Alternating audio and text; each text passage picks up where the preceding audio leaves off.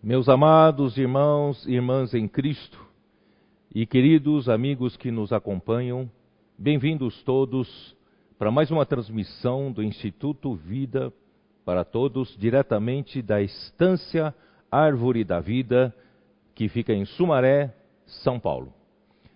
Agradecemos a Deus pela sua uh, participação e lembrando que hoje é o dia do Senhor né, o primeiro dia da semana, nós sempre lembramos os irmãos de fazer as suas ofertas é, para o Senhor. É o dia da gente honrar o nosso Senhor com nossos bens, com os nossos patrimônios, com nossas riquezas. E você pode ter acesso diretamente aí no, no QR Code, ali onde nós temos a, a oferta para o Instituto Vida para Todos, pois o Instituto né, faz todo esse trabalho de transmissão, de, de gravação e também né, cuidar uh, de, de, dos sites, das mensagens, uh, totalmente gratuito. E nós dependemos, o Instituto depende da sua colaboração, do seu, né, do seu, uh, das suas ofertas e também lembrar das missões no exterior para sustentar a obra do Evangelho, da pregação do Evangelho do Reino em todos os outros continentes. Nós também dependemos das ofertas, que o Senhor possa né, uh, superabundar neste domingo nessas ofertas para missões no exterior.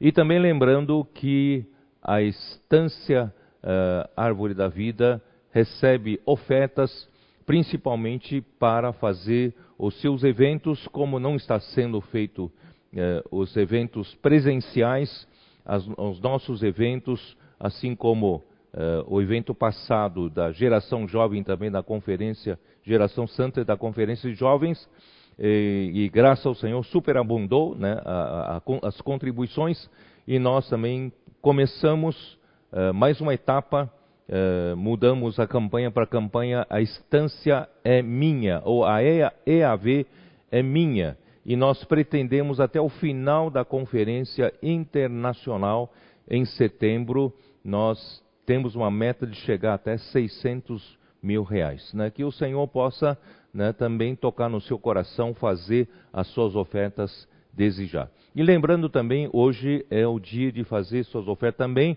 para nas suas igrejas locais, né, você precisa cuidar né, para que, que tudo possa dar continuidade e também a obra regional, sócio do Evangelho, SEAP, também dos irmãos necessitados, lembrar dos comportores que estão à frente, fazendo um belo trabalho numa hora tão difícil como esta, as pessoas estão em casa, né, isolados, sem, faz, sem saber o que fazer, é o melhor momento para leitura. E nossos comportores estão conseguindo semear mais de 7 mil livros diários.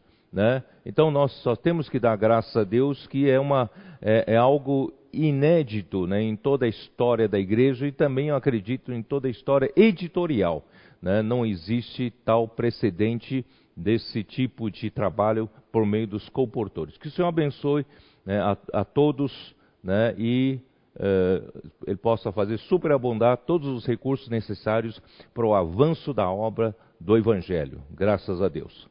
Hoje uh, nós aí também lembrar você que está nos acompanhando né, e quer nos conhecer melhor, você pode uh, acessar o link que está na descrição do YouTube.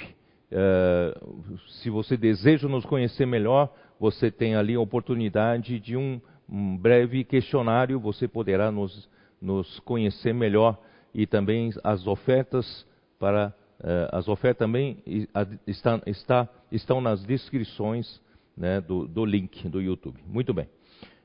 Chegamos à mensagem 58, que tem por título né, Em Cristo tudo subsiste. Em Cristo tudo subsiste. Isso está em Colossenses capítulo 1, versículo 17. antes de entrar no assunto propriamente dito, eu queria uh, dizer para vocês que Deus está sendo muito benevolente para conosco, misericordioso, Ele está derramando as suas revelações como nunca antes. Né? A igreja recebeu tantas revelações inéditas e nós estamos já desfrutando nessa nova etapa de, desses últimos três anos, uh, desde a partida do nosso querido irmão Dong Yolan, e o Senhor não tem nos deixado na mão, Ele tem nos dado revelações uh, bastante relevantes e importantes. Por quê? Porque Deus Ele quer nos preparar para o final dos tempos. Nós já estamos chegando no final da dispensação dos tempos e Deus precisa de uma igreja forte, uma igreja totalmente alinhada com seu propósito. Portanto, Deus está nos revelando coisas inéditas, coisas grandes, queridos irmãos. A minha preocupação é de que nós estamos praticamente recebendo cada semana uma revelação nova e grandiosa. A minha preocupação é de que nós banalizemos tantas revelações, tantas revelações relevantes, tornando né, coisas como que fossem coisas comuns e corriqueiras. Não são. Não, não podemos, como diz o provérbio, né, pisar em favos de mel. Né? Nós não uh, darmos valor àquilo que o Senhor tem nos dado. E as e a, e a velocidade o ritmo das revelações, grande, grandes revelações, tem me preocupado um pouco. Será que os irmãos estão conseguindo assimilar tudo isso? E será que os irmãos estão conseguindo praticar isso né, para que a volta do Senhor possa ser uma coisa real nos nossos dias? E também uh, eu dou graças a Deus que uh, eu tenho eu, eu tenho, graças a Deus, eu tenho cooperadores, né? Graças a Deus nós temos cooperadores uh, que vão me ajudar, assim como meu querido né, companheiro Ezra Má, irmão Ezra Má, ele eh, tem sido muito fiel e vai, ele está me ajudando a uh, fazer com que essas, eh, essas revelações sejam, uh, sejam entendidas, essas revelações sejam uh, praticadas e também os queridos irmãos André Dong e também Miguel Mar têm, nos, têm me ajudado a fazer esse trabalho, mas eu quero destacar que em cada região da obra do Brasil e também no mundo inteiro, temos cooperadores que estão fazendo um belo trabalho, né, fazendo os irmãos digerirem, ruminarem essas essas, essas palavras, esses, esses encargos, né, para que realmente tudo não passe né, superficialmente, levianamente, mas que o Senhor possa usar essas revelações para nos uh, preparar melhor para a vinda do Senhor. Tá? Então essa foi a minha preocupação, eu precisava falar isso, né, e eu agradeço a todos os irmãos né, líderes das igrejas, líderes na, nas regiões de obra, né, têm nos ajudado a fazer os irmãos entenderem essas revelações, assimilarem e também praticarem para o avanço do evangelho do reino. Muito bem. Com relação com relação a, a, a semana passada, nós apresentamos uma, uma, um mistério. Esse realmente era um mistério que. Desculpe. Esse foi um mistério que esteve oculto também né, durante séculos e gerações. Quando nós uh, olhamos para os, o que está descrito no livro de Ezequiel 28 e Isaías 14, uh, eh, que o arcanjo Lúcifer, que foi criado de uma maneira muito especial, né, e ele foi criado uh, com uma extrema beleza. Ele foi criado né, com uma impressionante formosura e ele também foi feito muito sábio. Ele foi, né, ele tinha, uh, ele tinha habilidade, né, foi criado com muita sabedoria E tudo isso o fez elevar o seu coração.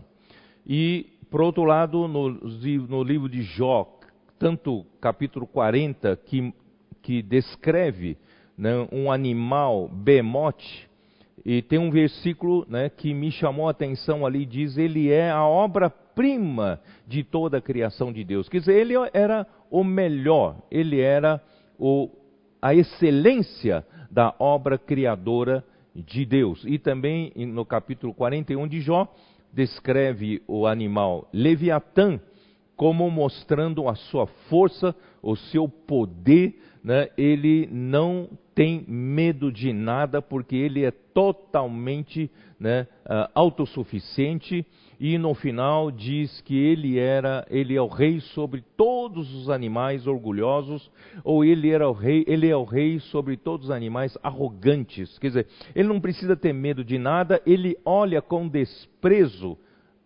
aquele que é mais alto do que ele. Quer dizer, então eu comecei a meditar diante do Senhor o que levou a essa criatura a tanta petulância, né? É, não é possível, porque não é, não é normal uma criatura querer se comparar ao Criador. É totalmente incomparável. Mas alguma coisa tinha que ele que o fizesse pensar dessa forma. Aí eu comecei a entender né, muitas coisas. Existe esse mistério da Bíblia que ele, na verdade, ele sabia que Deus precisava de uma criatura para ajudar a Deus a governar a criação que ele fizera. Isto é, Deus é Deus criador, ele não vive no tempo como nós, as criaturas, né, principalmente homem e os seres vivos que vivem, convivem conosco, nós estamos sujeitos aos, ao tempo, né, e Deus não está sujeito ao tempo. E também, né, eh, Deus, ele não não sente o que uma criatura sente, ele não tem, né, ele não tem condições de saber exatamente como é viver com os olhos da carne, né, com, com, com, com, esse corpo da carne, os sofrimentos, a angústia, né, a passagem do tempo, quer dizer, ele não tem condições. Portanto, uh, uh, Lúcifer, ele percebeu isso, ele percebeu que Deus precisava de alguém que pudesse né, ele pudesse contar ou até dar conselhos para ele né, em como cuidar das criaturas. Portanto, ele, na sua arrogância, por ser ele a obra-prima da criação de Deus, se Deus precisasse de alguma criatura para o ajudar na, no governo, Deus teria que chamá-lo, porque Deus não tem um segundo, ele é o primeiro, ele é o topo, top, ele é tudo o melhor, do que tem de melhor. Portanto, ele, assim, a arrogância, né, orgulho entrou em seu coração.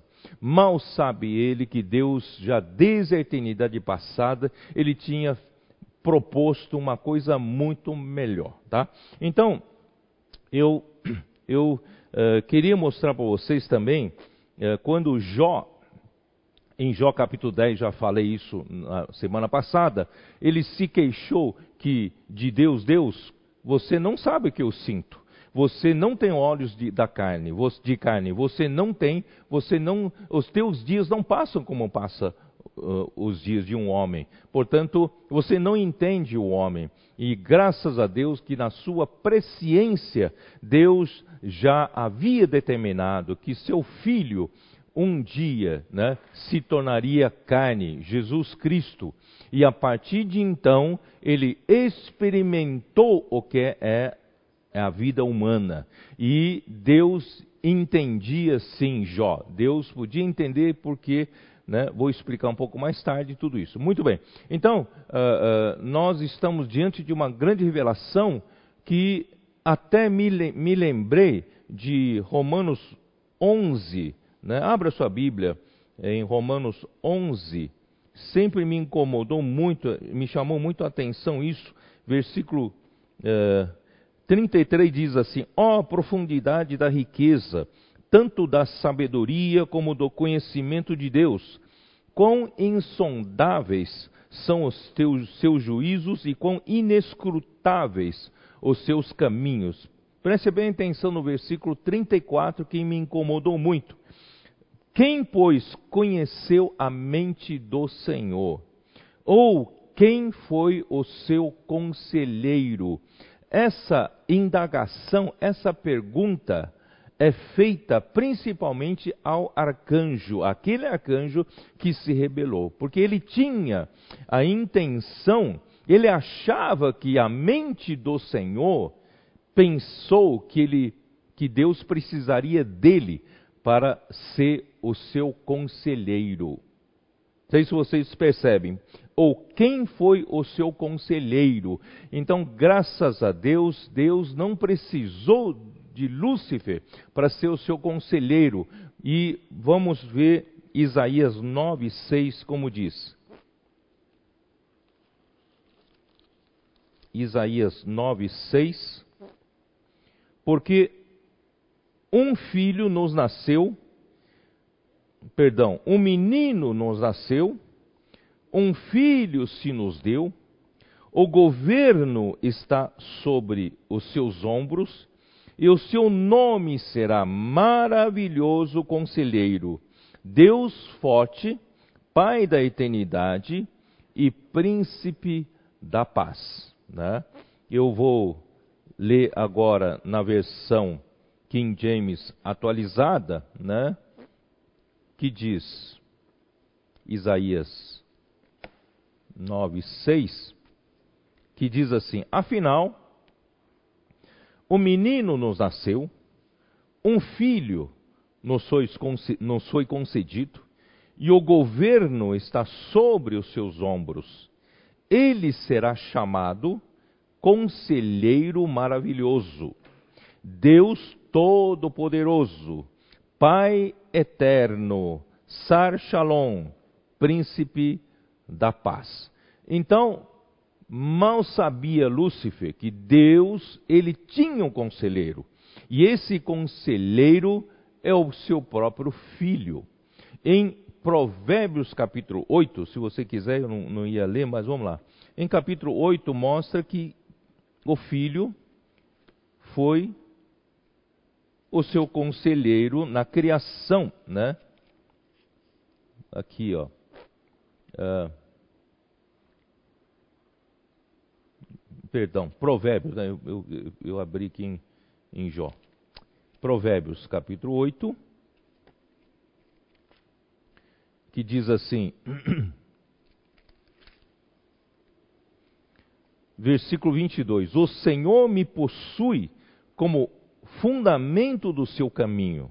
Né? Ele, o filho, era, é a própria sabedoria, e o Senhor, o pai, o possuía como fundamento do seu caminho. Quer dizer, o pai não contou com Lúcifer como conselheiro, mas contou com seu filho como fundamento do seu próprio caminho, antes mesmo do princípio das suas obras mais antigas. Quer dizer, o filho já existia na eternidade passada, antes de qualquer criação fui formada antes da, desde a eternidade, desde a origem de tudo, antes de existir a terra. Nasci quando ainda nem havia abismos, quando não existiam fontes carregadas de água. Né?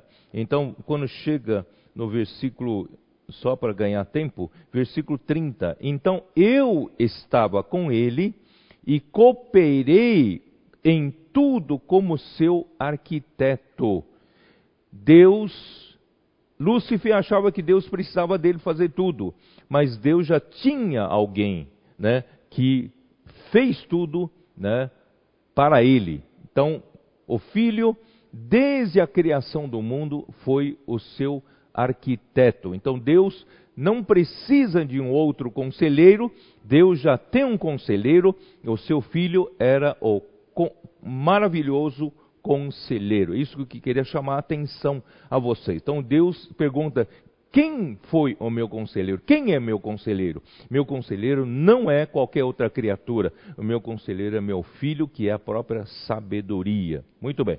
Então, vamos para Colossenses. Colossenses capítulo 1. Né? Vamos entrar propriamente na mensagem, Colossenses capítulo 1. Versículo 13. Ele nos libertou do império das trevas e nos transportou para o reino do Filho do seu amor. Aqui, nesse versículo 13, nós podemos ver que há dois reinos atualmente em andamento. Estão funcionando paralelamente dois reinos. O primeiro reino mencionado é o império das trevas, e a palavra império é exousia, que é o poder, né, a autoridade. Então, o, o, primeiro reino é o poder das trevas, ou a autoridade das trevas, né, o, o império das trevas. E esse, esse império, essa autoridade das trevas, está. Vou, vou só ler um versículo aqui de João, João 12. João capítulo 12, versículo 31. Ali diz: Chegou o momento de ser julgado este mundo, e agora o seu príncipe será expulso. Quer dizer, chegou o momento de julgar o mundo e esse mundo tem um príncipe. Então, o Lúcifer, que se tornou adversário de Deus, Satanás, e diabo, que é o caluniador, ele é o príncipe, é o rei desse mundo, desse mundo. Né? Uh, Efésios capítulo 2, versículo 2: Nos quais andastes outrora, segundo o curso deste mundo, segundo o príncipe da potestade do ar, do espírito que agora atua nos filhos da desobediência. Então, aqui mostra que nós vivemos num mundo, e este mundo há um curso, assim como o corrente das águas, um curso das águas. E esse mundo tem uma corrente que corre segundo o príncipe da potestade do ar. Ou seja, existe um príncipe do poder do ar, de autoridade do ar. Esse príncipe é Satanás. Então, vou explicar.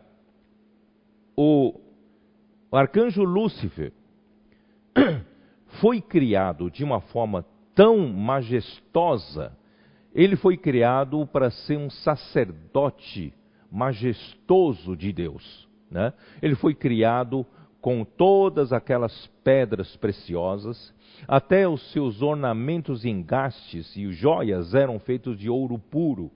Então ele foi criado como um grande sacerdote de Deus. E ao mesmo tempo ele, ele era o querubim da guarda de Deus. Ele cuidava das moradas de Deus. Então ele tinha autoridade, foi estabelecido com autoridade, né, delegada por Deus, e essa autoridade delegada por Deus, ele, quando ele se rebelou, ele deveria ter devolvido essa autoridade para Deus, dizer: Eu não mereço, eu me rebelei contra você, você que me delegou, agora devolvo. Não, mas ele não fez isso, porque ele era o pai da mentira. Então ele usurpou essa autoridade, portanto, essa autoridade é clandestina. Ele usurpou e montou o seu reino, estabeleceu o seu reino, que é o império das trevas e o poder das trevas, a ponto de quando o Senhor Jesus ele veio aqui na terra e iniciou o seu ministério, o Espírito Santo levou Jesus ao deserto para ser tentado pelo diabo. Eu, quando jovem, não entendia por que Jesus tinha que ser tentado pelo diabo. Já que a obra dele não tinha nada que ver com o diabo, e por que o Espírito Santo o levou né, para uh, ser tentado pelo diabo. Agora, com essa luz toda, eu consigo entender que Satanás, ele ele queria esse lugar que agora Deus incumbiu ao filho dele né, é, ter, exercer. Então, é, o, o pai queria né, apresentar Jesus, que ele escolheu para ser o seu correio, para colocar a destra da sua majestade. Ele queria apresentá-lo agora como homem diante do diabo. Então, ali estava, né, eu não sei se é muito adequado falar isso, porque Satanás, ele se, ele se apresenta como um candidato para estar sentado à direita de Deus. Mas agora está o verdadeiro candidato que Deus escolheu, que era Jesus, né, o Filho de Deus que se fez homem, estava ali. Então, ali estava frente a frente dois candidatos, entre aspas. E Deus queria mostrar para ele que Deus havia escolhido Jesus. Então, nas três tentações, em uma das três tentações, principalmente Lucas 4, mostra que Satanás foi ousado em dizer que a autoridade dos reinos desse mundo foi lhe entregue. E ele dá a quem ele quiser. Quer dizer, uma petulância muito grande. E Deus nunca disputou isso com ele. Não tem problema, você se julga assim, mas o seu reino vai acabar com a vinda do verdadeiro rei do reino dos céus, Jesus. Tá? Então, essa, uh, essa, essa, esse, essa disputa de reinos está chegando ao final. É por isso que nós estamos falando muito, e ontem à noite o Esdras, irmão Esdras enfatizou novamente, é para isso que Deus está convocando o seu exército.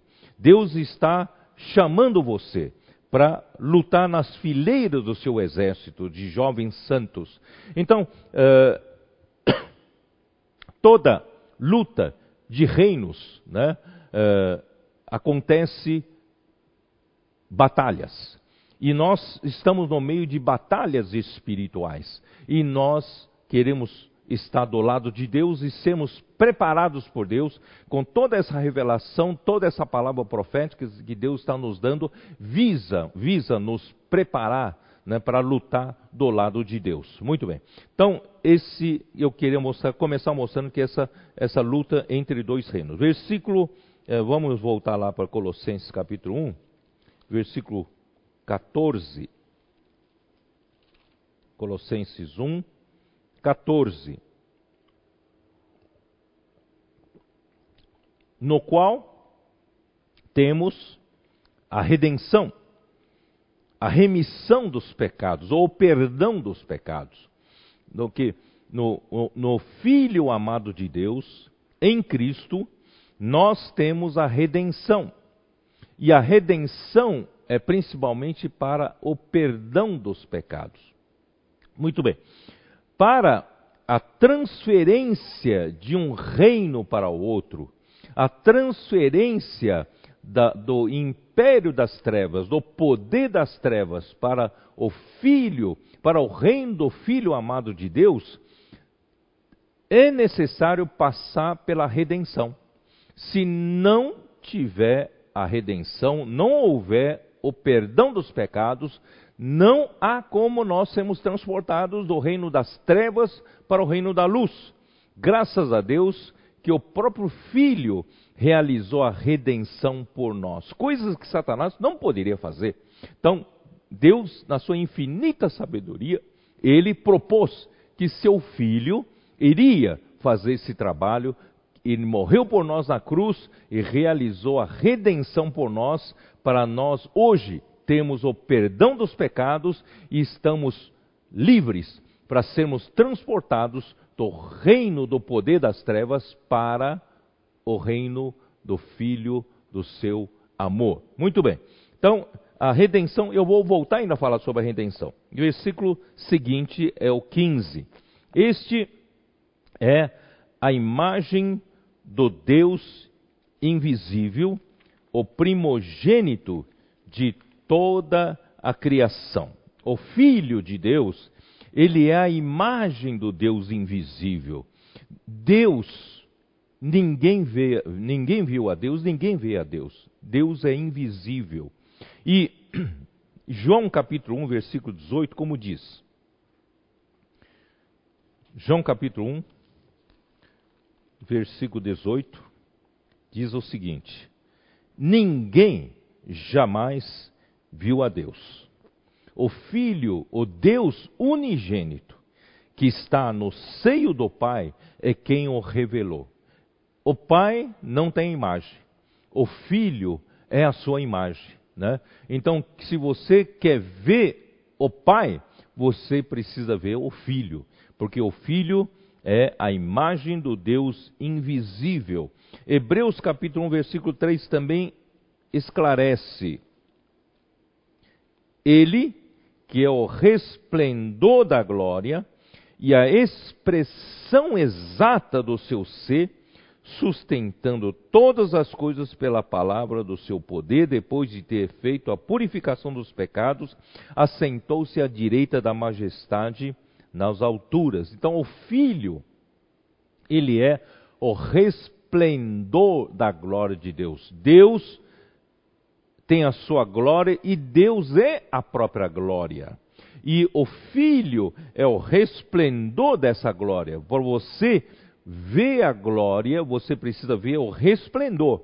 Porque a parte que expressa né, a glória é o resplendor. E o Filho, então, é o resplendor da glória de Deus e também ele é né, a expressão exata do seu ser. Essa palavra, expressão exata, é, é, no sentido de quando você, por exemplo, uh, faz uma escultura, né?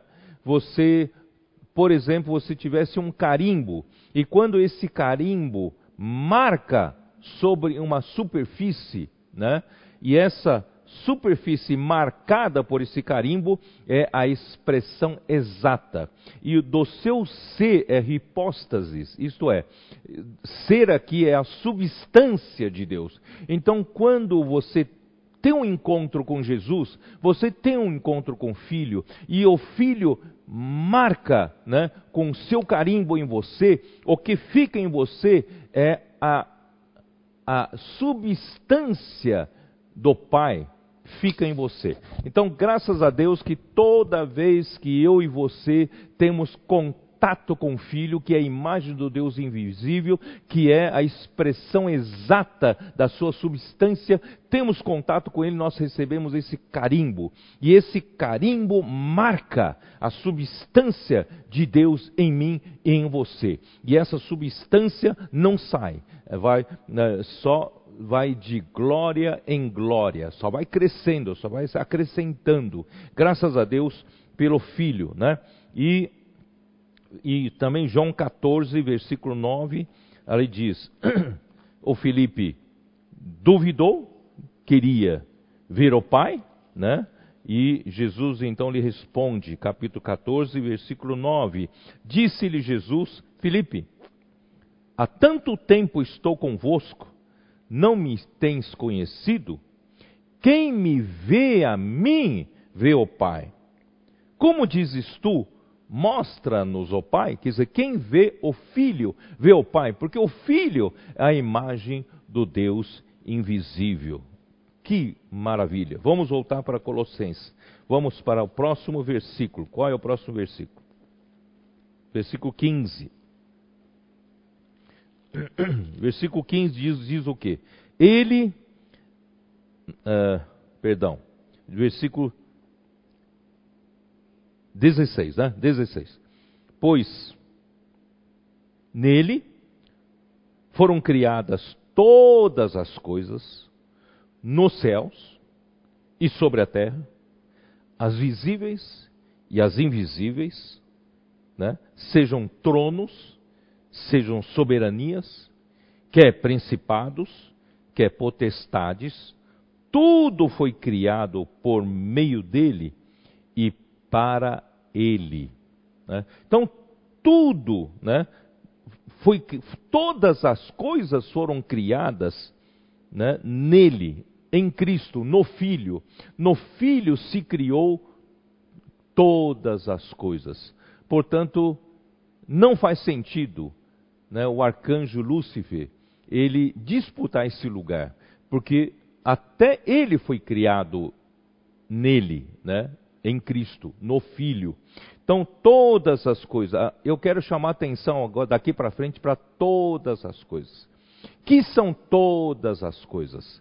Todas as coisas aqui referem-se a toda a criação de Deus. Não só esse mundo material em que nós vivemos, não só esse, esse cosmos, né? Uh, esse, esse universo visível né? que nós eh, vemos formado por bilhões de galáxias. Né? Não, não estou me referindo somente a isso, mas toda a criação de Deus é isso, e mais o mundo né, que está nos céus. Esses céus aqui não são esses céus físicos, né, materiais, mas esses céus é uma outra dimensão. Por exemplo, os, os anjos de Deus, eles são não são matéria, eles são espíritos. Né? Uh, por isso aqui, aqui diz: nos céus, nos céus e sobre a terra, as visíveis e as invisíveis, eles né, são invisíveis. Nós não os enxergamos, mas eles foram criados por Deus.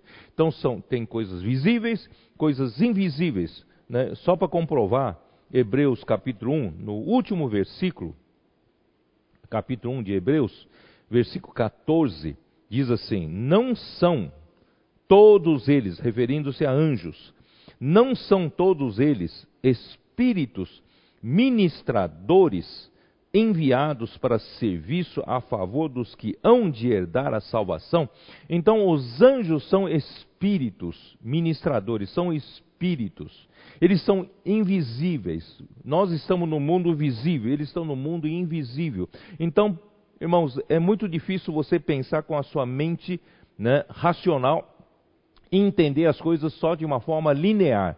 Nós temos que entender da maneira que Deus vê as coisas, que pedir espírito de sabedoria e de revelação para entender. Então aqui tem vários planos diferentes, né?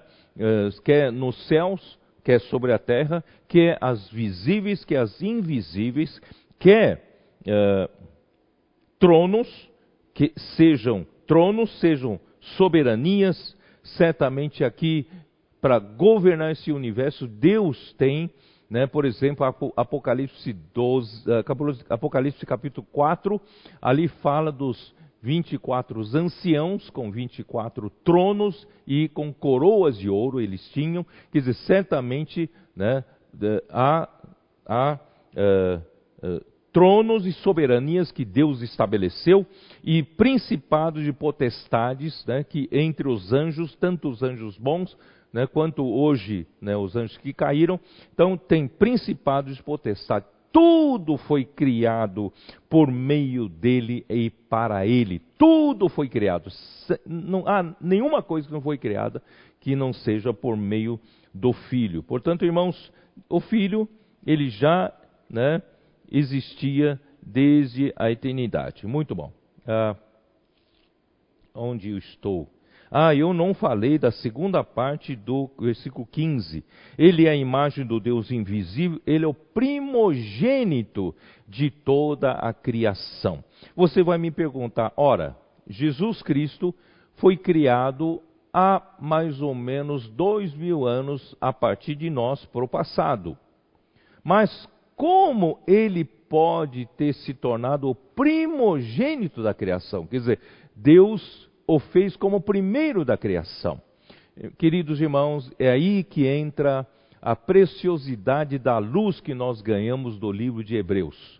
Nosso Senhor Jesus Cristo, em Hebreus capítulo 9, mostra que ele se ofereceu a Deus toda obra redentora desde a sua encarnação, seu viver humano aprovado por Deus, a sua morte pela obediência para fazer a redenção por nós e a sua ressurreição por Deus, e ele foi então elevado aos céus, e quando ele ressuscitou, ele ofereceu-se ao Pai pelo Espírito eterno, isto é, ele levou tudo, todo o seu sacrifício, tudo que ele fez, desde a encarnação até a crucificação, ele ofereceu ao Pai pelo Espírito Eterno. Isso é, ele jogou toda a realização do tempo para a eternidade. E a eternidade, irmãos, não há tempo. Quando você joga na eternidade, você joga naquele círculo que eu mostrei para vocês, que é a argola que representa o Espírito Santo. Quer dizer, o que aconteceu dois mil anos atrás já foi lançado para a eternidade passada. Portanto, em, em, em Apocalipse capítulo 13, versículo 8, ali diz que o, ali o cordeiro, né, que que foi morto desde a fundação do mundo. Ora, o cordeiro não foi morto no tempo, na, desde a fundação do mundo, foi morto há dois mil anos. Todavia, quando foi lançado para a eternidade, para Deus, valeu desde a fundação do mundo, quando começou a necessidade da redenção né, do Cordeiro. Portanto, ele é o primeiro da criação. E não só isso, a primeira a primeira epístola de Pedro, capítulo 1, também, semana passada não, não mostrei isso, mas eu faço questão de ler. 1 Pedro, capítulo 1, versículo, versículo 19 diz assim: Mas, pelo precioso sangue, como de cordeiro sem defeito e sem mácula, o sangue de Cristo, conhecido, Cristo, esse cordeiro, foi conhecido com efeito antes da fundação do mundo, porém man, manifestado no fim dos tempos, por amor de vós. Que ele foi manifestado só agora, mas ele foi conhecido antes da fundação do mundo. Portanto, queridos irmãos, o livro de Hebreus é um livro, para mim, é, é, um livro fabuloso, é um livro misterioso, um livro divino. Só podia ser Deus que realmente inspirou alguém para escrever esse livro maravilhoso e nos, hoje está nos dando uma, uma, um entendimento maravilhoso. Então, nosso Senhor, Ele se tornou carne há dois mil anos, todavia, Ele era o primogênito né, da criação, né, de toda a criação, justamente porque Ele ofereceu-se a Deus a, pelo Espírito Eterno. Portanto, é, é, nós precisamos louvar a Deus por essa, essa, esse arranjo maravilhoso. Nós vivemos num tempo limitado pelo tempo e espaço, mas quando Cristo ressuscitou, ele saiu da limitação do tempo e espaço, ele foi para a eternidade, ele também ofereceu a Deus tudo que ele fez aqui no tempo e espaço para Deus na eternidade. Graças a Deus, então, ele se tornou o primogênito de toda a criação. Agora quero ler com vocês o próximo versículo que vou começar a explicar uma coisa muito, muito importante. Colossenses 1, versículo 17. Preparem-se para mais uma revelação grande, tá? Versículo 17. Ele é antes de todas as coisas. Vou explicar só aí. Ele é antes de todas as coisas, mostra que o Filho, ele já existia antes da criação, né? Em Provérbios 8, eu li aquela, aqueles versículos para provar que Cristo já estava lá quando Deus começou a criar. Então, ele já existia desde a eternidade passada, né? porque alguns negam a existência de Cristo né, na eternidade. Isso não é verdade. Muito bem, a segunda parte eu quero entrar com vocês agora, uma boa explicação. Nele tudo subsiste. Nele tudo subsiste. Muito bem. Essa palavra subsiste vem de original da palavra grega sunital. Sunital. Sabe qual a, a melhor tradução para essa palavra sunital? É ele é aquele que une todas as partes num todo. Ó Senhor Jesus, como é difícil a gente entender. Cristo, ele é aquele que une todas as partes da criação e também com Deus, né? Unindo todas as coisas em um todo. Cristo, ele é o centro de conexão de toda a criação. Por isso que Efésios capítulo 1, versículos 9 e 10 mostra que o mistério da vontade de Deus é fazer todas as coisas convergirem em um só ponto. Quando convergir todas as coisas em um só ponto, esse ponto é o Filho, esse ponto é Cristo. Cristo é, é, é o ponto de conexão, ponto de união que liga toda a criação. Cria toda a criação. Ó Senhor Jesus, eu não sei se eu vou conseguir explicar para vocês. O nosso, nosso, a nossa mente, ela é limitada porque nós crescemos nesse corpo limitado pelo tempo e espaço. Nós entendemos as coisas linearmente pelo tempo e espaço, né? Por exemplo, ontem, querido irmão Ezra Mar falou sobre o encabeçamento de Cristo. Quando eu falo sobre encabeçamento de Cristo, você logo pensa de uma forma linear, né? Cristo encabeçando todas as coisas de uma forma linear. Mas eu quero mostrar para vocês que o encabeçamento de Cristo que Deus deseja realizar é fazer Cristo ser um ponto de união de toda a criação, inclusive com Deus. E essa criação não é somente a criação material em que nós vivemos, nessa terra, nesse universo material. Então nós pensamos que Cristo né, é o ponto de conexão, é ele encabeça todas as coisas linearmente nesse universo em que nós vivemos. Mas, nós acabamos de ler no versículo 16 que ele não só, Deus não só criou esse universo visível, não só criou esse universo material em que nós vivemos, mas ele também criou o universo invisível. Ele também criou, antes de nós, os anjos, que são os espíritos. Né? E Deus também criou o quê? Criou, né, uh, uh, por exemplo, uh, aqui diz,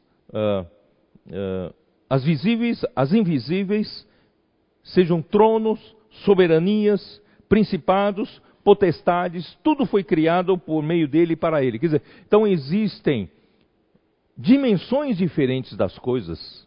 As coisas criadas por Deus estão em universos diferentes, em dimensões diferentes, certo?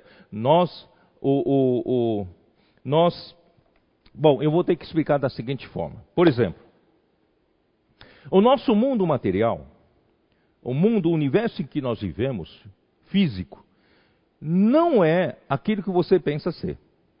As coisas não são assim tão, também tão linearmente.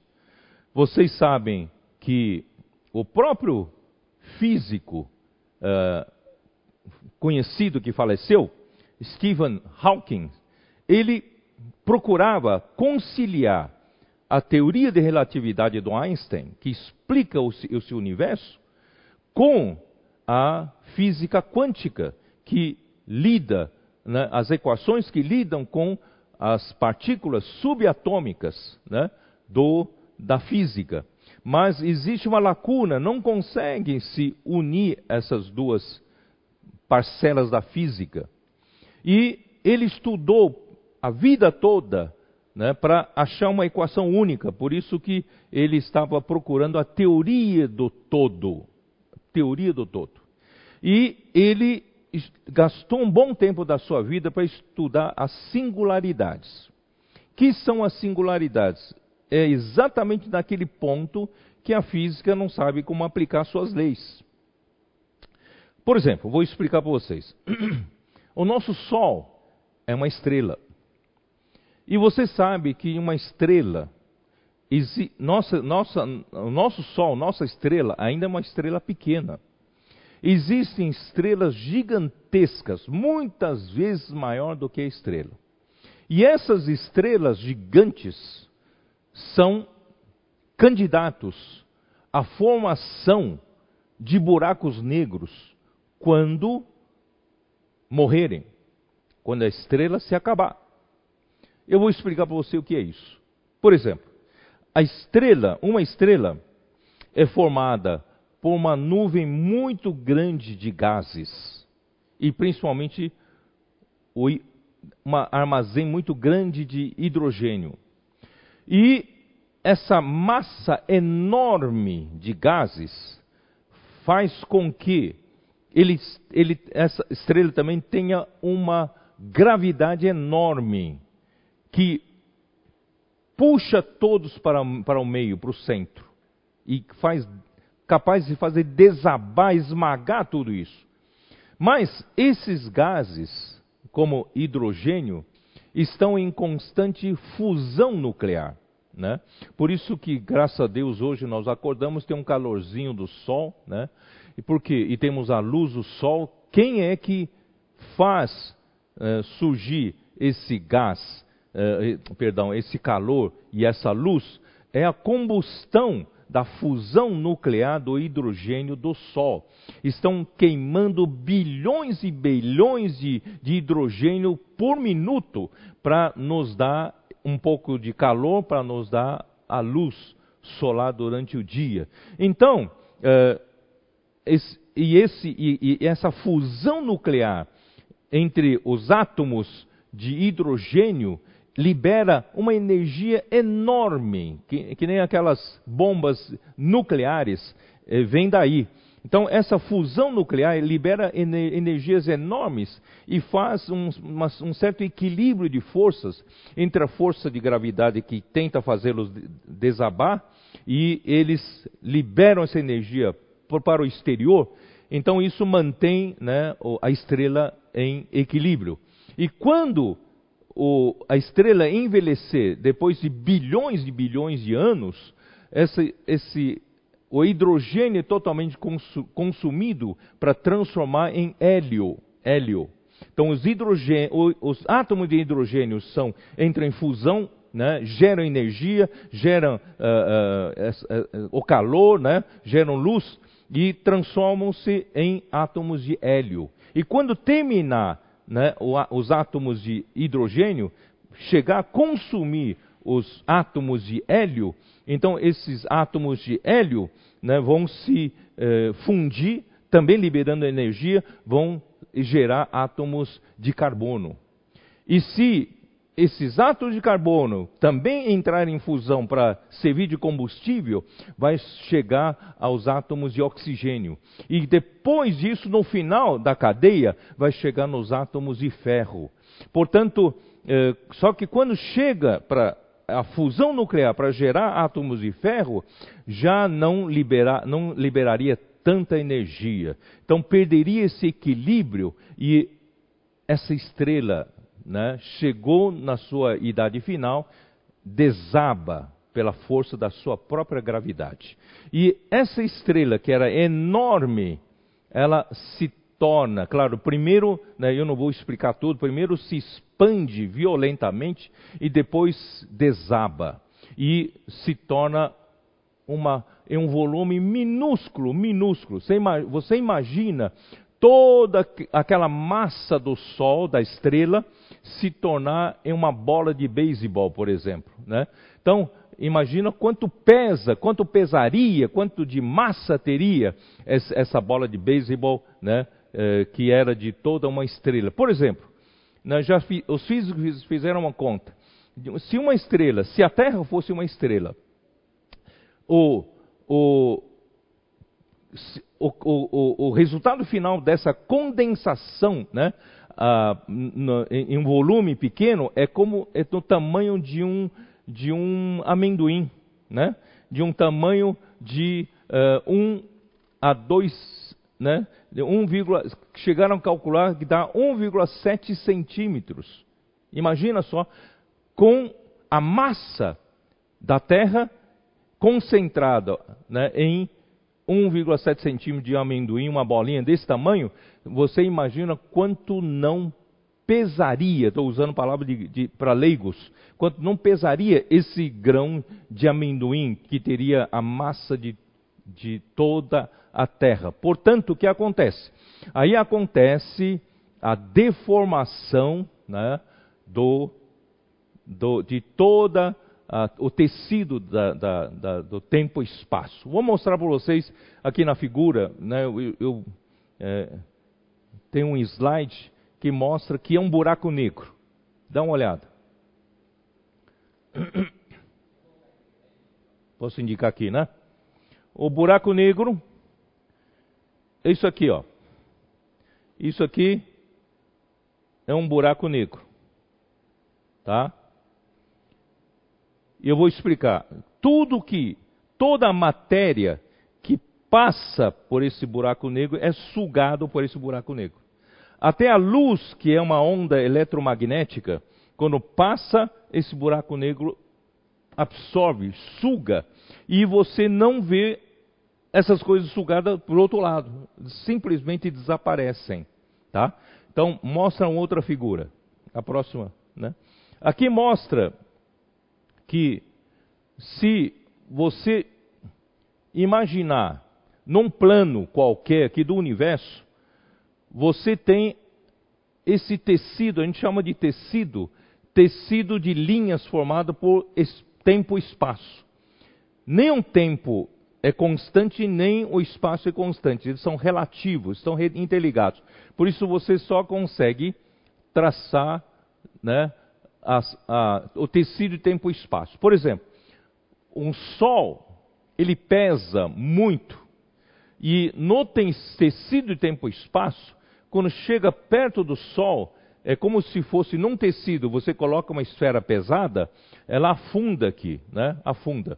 Por isso que quando vem um objeto que vem beirando esse Sol, quando chega aqui, ele, ela começa a fazer dar voltas por causa desse afundamento do tecido né, do tempo e espaço. Agora imagina esse Sol aqui se tornar um grãozinho mas com toda a massa do Sol, ele vai pesando cada vez mais, está vendo? Aí ele deforma, deforma o tecido, tempo e espaço, cada vez mais. Aqui então vira uma coisa infinita. Se o, o, a densidade né, da, do, do, do, da estrela né, quando se tornar em um volume pequeno, a densidade é tão grande tende a infinito. Portanto, aqui também tende a infinito. Né? Mostra no outro, outro, o terceiro slide. Então, esse é o, é o tecido tempo e espaço, aqui no nosso universo físico. E quando chega a essa estrela que se tornou um ponto minúsculo uma densidade quase tendendo a infinito, então forma então faz uma ruptura nesse tecido tempo-espaço, faz uma ruptura e que toda a matéria e toda a luz que chega aqui perto é sugado, tá? E eu, se você não entendeu nada, não se preocupe. Eu só quero dizer o seguinte: até no nosso universo físico, nós não entendemos tudo. Portanto, nós não podemos nos limitar com pensamentos muito lineares. Lineares. Para onde vai objeto que for sugado por esse buraco negro? Ninguém sabe. Porque na física você não consegue ver. Então, simplesmente, esse é um ponto que os físicos chamam de singularidade. Esse é um ponto em que rompe as teorias da física aqui. E esse é um ponto que leva a matéria para outro universo. Ele leva a matéria e some. E some. E vai para onde? Não sei. Não, não me pergunte, não sei. Vai para outro universo, outra dimensão. Portanto, não a criação toda não está em uma só dimensão. Nós estamos nessa dimensão desse universo, mas há muitas dimensões diferentes. Os anjos estão numa dimensão diferente. Eles estão numa dimensão das coisas invisíveis, eles são espíritos. Os demônios são espíritos imundos, estão em outra dimensão. Nós estamos no, na dimensão do tempo. E Deus habita a eternidade. Isaías 57, 57 mostra: Deus habita a eternidade. Deus está em uma outra dimensão. Então, então quem consegue conectar essas coisas todas no, nas, em dimensões diferentes? Quem consegue conectar? Aleluia, Cristo. Cristo é o único que consegue conectar todas as, toda a criação, todas as coisas criadas com Deus e também entre elas. Eu vou dar um tempo para você considerar um pouco. Não é fácil de entender. Por isso, irmãos, eu eu só tenho que louvar o Senhor. Quem consegue conectar coisas com, em dimensões diferentes, em planos diferentes, não é isso? E encabeçar, Cristo quer encabeçar todas as coisas da plenitude dos tempos, na economia da, do, dos tempos, da, da plenitude dos tempos, todas as coisas. E essas todas as coisas não estão numa só dimensão. Essas todas as coisas estão em dimensões diferentes. Então Cristo é o único que consegue conectar-se. Portanto, irmão, quando você pensa em encabeçamento de Cristo, você tem que pensar no encabeçamento de Cristo como aquele que une todas as coisas. Ele é o centro. Se, se o universo fosse. É, é, é muito pobre pensar assim. Se for num plano, ele é o centro de um círculo ou de uma circunferência. Ele é o centro. Se fosse uma, o universo fosse uma esfera, ele é o centro daquela esfera e que segura toda a esfera. Por isso que a tradução nossa, ele, nele tudo subsiste, ele sustenta todas as coisas, porque ele é o centro, ele une, ele conecta uma coisa com a outra. Graças a Deus. Bom, eu, eu tenho que continuar. No versículo seguinte vai explicar mais ainda. Ó, versículo 18. Ele é a cabeça do corpo da igreja. Ele é o princípio, o primogênito de entre os mortos, para em todas as coisas ter a primazia. Esse versículo, então, me deixa, me, me, me faz entender melhor ainda. Aqui diz: Ele não só é o primogênito de toda a criação de Deus, toda a antiga criação, a velha criação, Deus criou todas as coisas, mas Deus também criou uma nova criação. E essa nova criação é a igreja. Essa nova criação vem de Cristo derramar o seu sangue, né? E ele desce a vida para todos aqueles que o receberam, todos aqueles que invocaram o seu nome e deu-lhes o poder de serem feitos filhos de Deus. Então, a nova criação, queridos irmãos e amigos, a nova criação está em outra dimensão.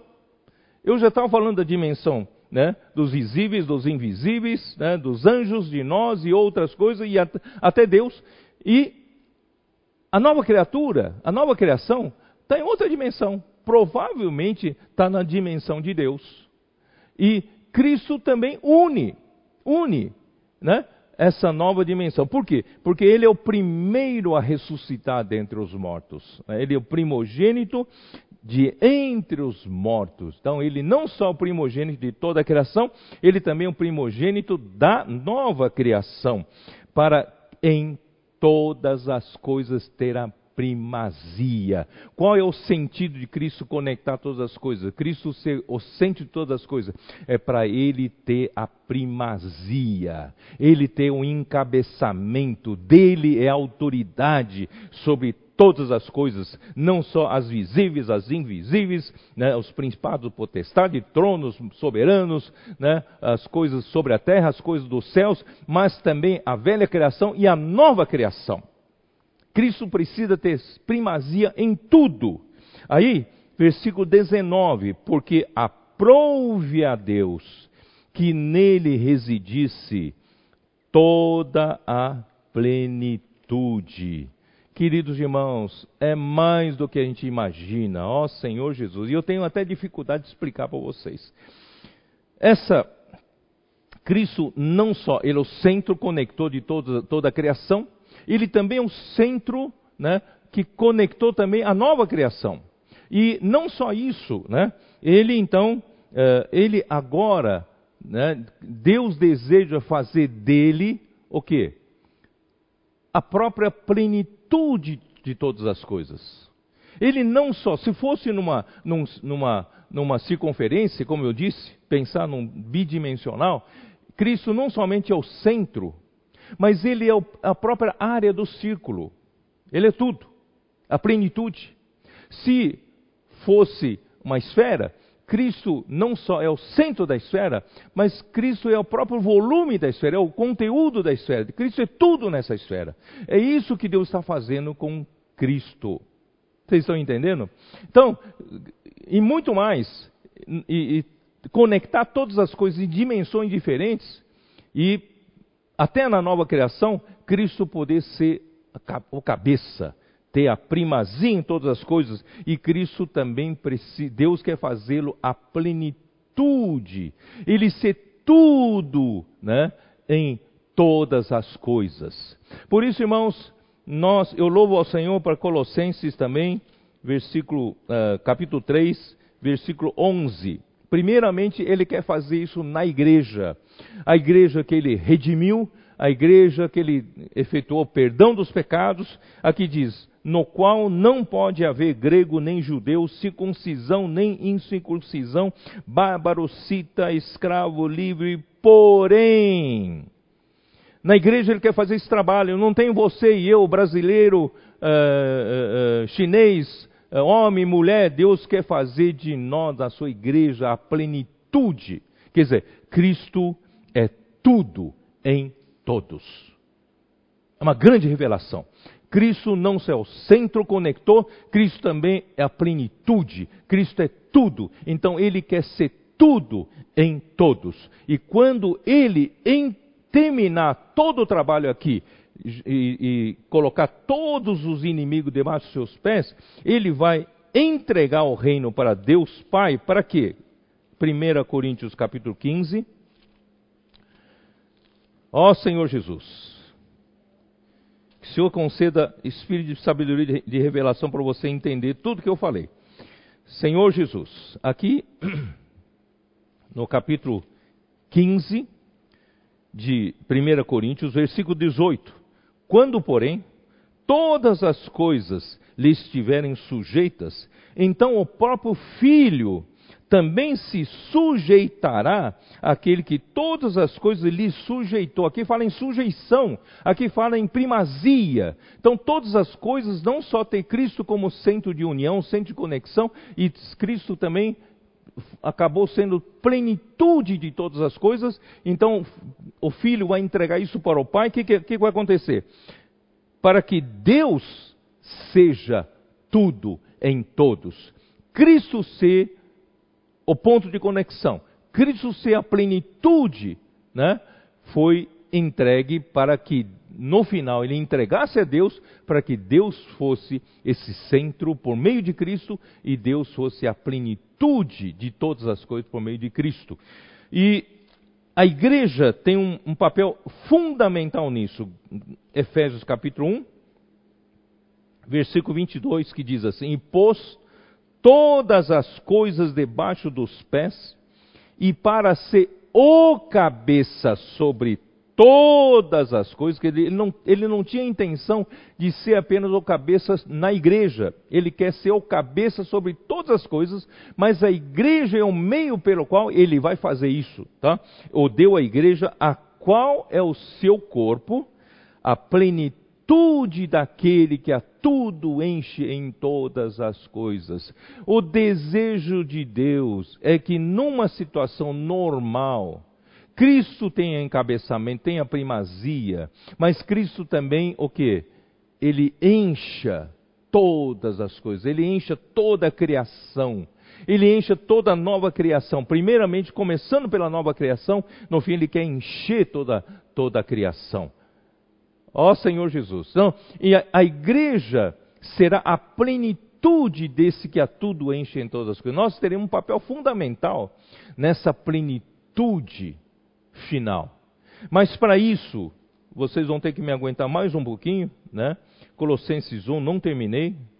E tem uma coisa muito importante para terminar aqui para vocês. Ó Senhor Jesus. Versículo 20. E que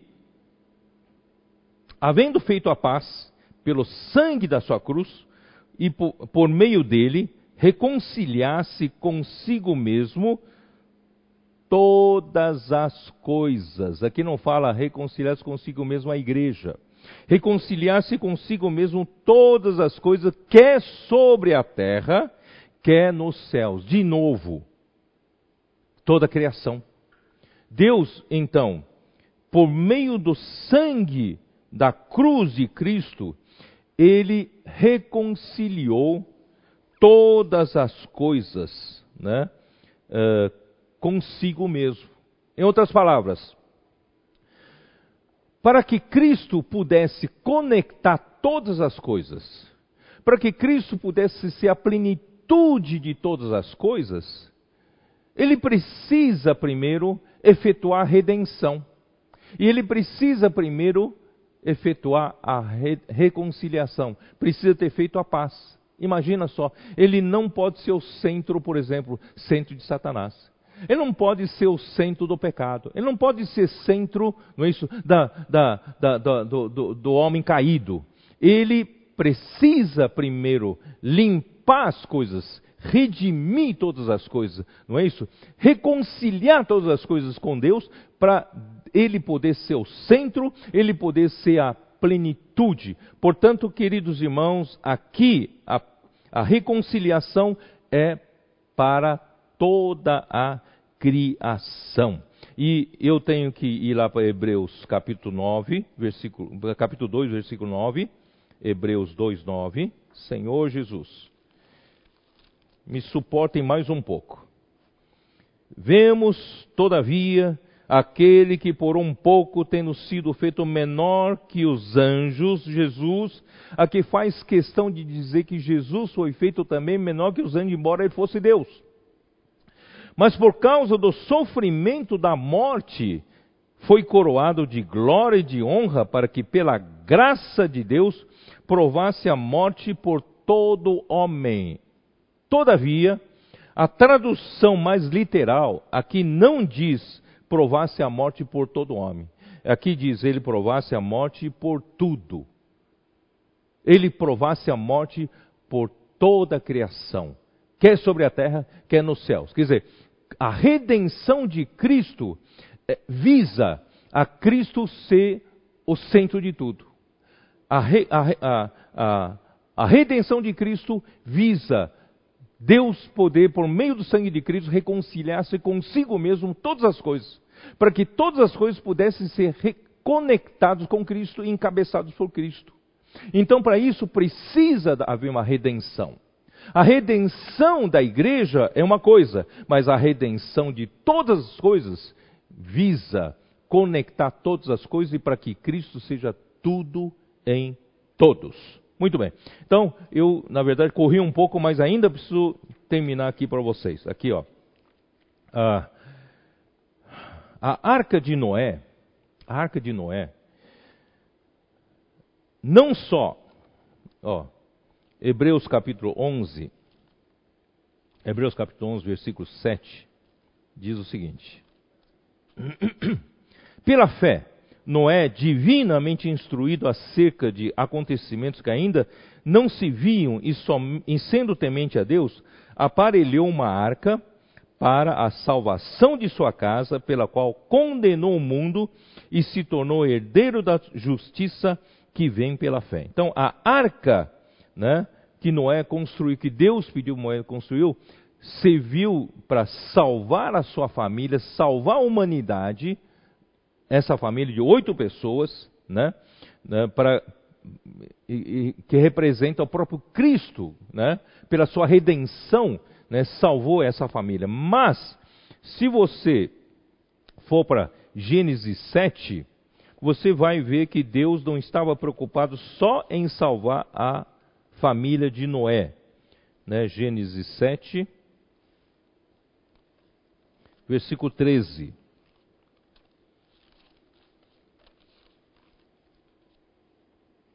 Nesse mesmo dia, entraram na arca Noé, seus filhos Sem, Cã e Jafé, e sua mulher e as mulheres de seus filhos.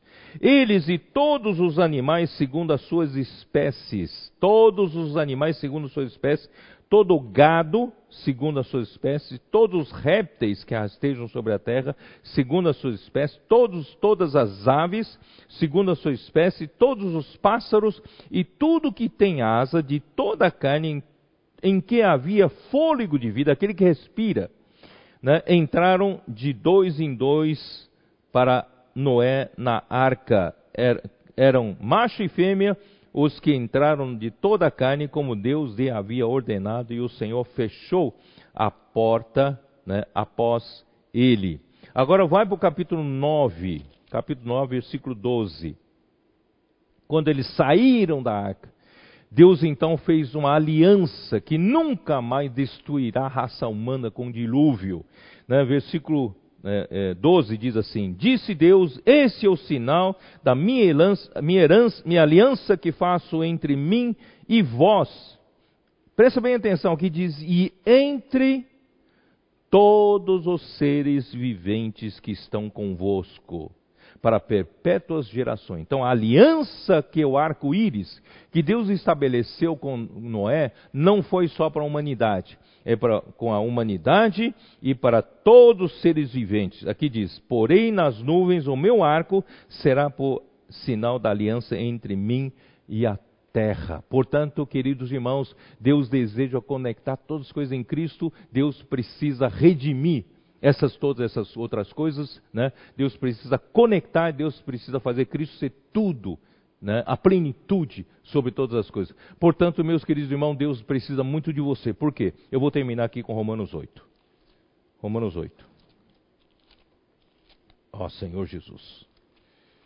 Eu estou correndo, mas eu espero que o Espírito possa abrir seu revelação, entendimento, os olhos do seu coração.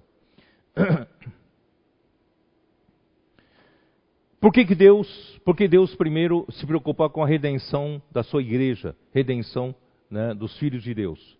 Porque a redenção dos filhos de Deus vai dar como consequência a redenção de toda a criação. Tá? Então vou ler aqui para vocês, vocês vão começar a entender. Versículo 19. A ardente expectativa da criação aguarda a revelação dos filhos de Deus. A revelação dos filhos de Deus, quer dizer, quando chegar a filiação, a plena filiação. Os filhos de Deus chegaram ao nível de serem herdeiros de Deus, maduros e prontos para herdar toda a herança de Deus, que é a, que é a glorificação. O processo de glorificação chegou ao final. A, a, pois a criação, ó, a criação está sujeita à vaidade, não voluntariamente, mas por causa daquele que a sujeitou a criação ainda não pode né, estar totalmente conectada com, com Cristo, encabeçada por Cristo, por causa disso. Na esperança, eles têm uma esperança de que a própria criação será redimida, precisa de redenção. A criação será redimida do cativeiro da corrupção para a liberdade da glória dos filhos de Deus. Isto é, quando os filhos de Deus forem glorificados, foram libertos da corrupção, foram redimidos totalmente, nós vamos também redimir toda a criação, conectar com Cristo, Senhor Jesus, porque sabemos que toda a criação um só tempo geme e suporta angústias até agora, e não somente ela, mas também nós que temos as primícias do Espírito, igualmente gememos em nosso íntimo, aguardando a filiação a redenção do nosso corpo. É a última coisa Deus a nos redimir para que nós possamos ser conectados totalmente com Cristo, porque esse corpo, esse corpo carnal não pode ser conectado.